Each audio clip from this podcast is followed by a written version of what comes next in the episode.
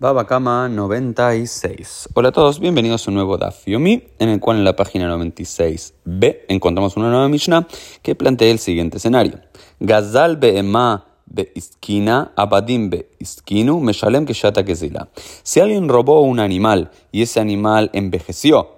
mientras, digamos, todo el tiempo que fue robado, ¿sí? Eh, y consecuentemente se disminuyó el valor, o si uno robó un esclavo y eh, él mismo también eh, envejeció durante el tiempo de cautiverio del robo y disminuyó su valor. Cuando lo devuelve, finalmente cuando el ladrón reconoce que lo robó, lo encuentran, lo apresan y demás, Meshalem Kishata que se la tiene que devolver el valor eh, en el momento que lo robó, no en el momento como se encuentra el esclavo. Es decir, no sé, si uno roba un esclavo de 20 años, que está en el mejor momento de, su vida y su valor comercial es de mil dólares. Y luego 10 20 años después, cuando ya está a los 40 años, cuando ya la fuerza de aquel esclavo disminuyó y ya no puede trabajar como corresponde y su valor comercial es de 500 dólares, cuando devuelve, tiene que devolver el esclavo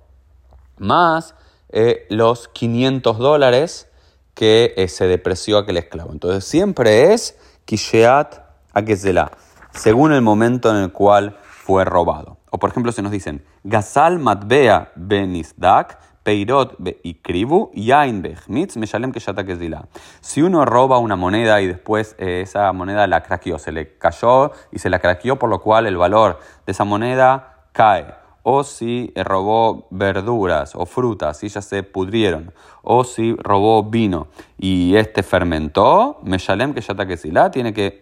pagar cuando lo encuentran de acuerdo al valor que tenía aquel producto cuando fue robado, no como está ese producto ahora, que su valor decreció. Ahora bien, Matvea Benifsal, ¿sí? Si, hay, si alguien roba una, una moneda y luego esa moneda es invalidada por el Estado, que, no sé, en la Argentina existían eh, los patacones en un momento, o los australes en un momento, y luego el Estado canceló esos billetes y pasó a ser simplemente los pesos. O trumá benitma, o robó una trumá, un alimento que era para ser consagrado para el templo, para los kohanim, y luego se volvió ritualmente impuro, o robó hametz y pasó pesach por sobre ese hametz, eh, o alguna cuestión semejante, Omerlo harei shelha lefaneja. Esto es lo que tienes sobre ti, no te voy a devolver otra cosa. Es decir, hay, un, hay una idea de los hajamim que es, siempre y cuando aquel objeto robado no sufra un cambio, un shinui que se pueda ver externamente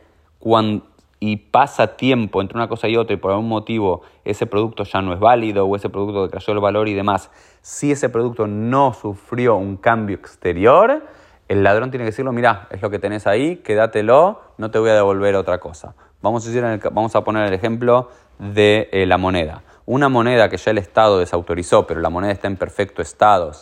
sino que el gobierno dijo que ya no tiene eh, valor y pasaron, no sé, cinco años entre uno y otro, le dijo, mira, este es, esto es la moneda como, tal como yo te la robé, eh, te la devuelvo, no sufrió ningún cambio, no está rota, no está craqueada, nada, aquí la tienes. Entonces, de vuelta, es eh, si sufrió algún cambio físico perceptible aquel producto, el, din de los jamim es que hay que, hay que devolver el dinero, kishata kesila, el valor que tenía aquel producto en el momento del robo. Si no sufrió ningún cambio y sino que fue algo, eh, una ley teológica, como puede ser el hametz que pasó sobre pesas que después no se puede consumir, o el gobierno invalidó cierta moneda y demás, eh, el, el, que robó no es responsable y dice, mira, esto es lo que yo te robé, te lo devuelvo, si perdió el valor por cuestiones ajenas y no hubo un cambio en el producto, yo no tengo la culpa, te lo devuelvo y ya está.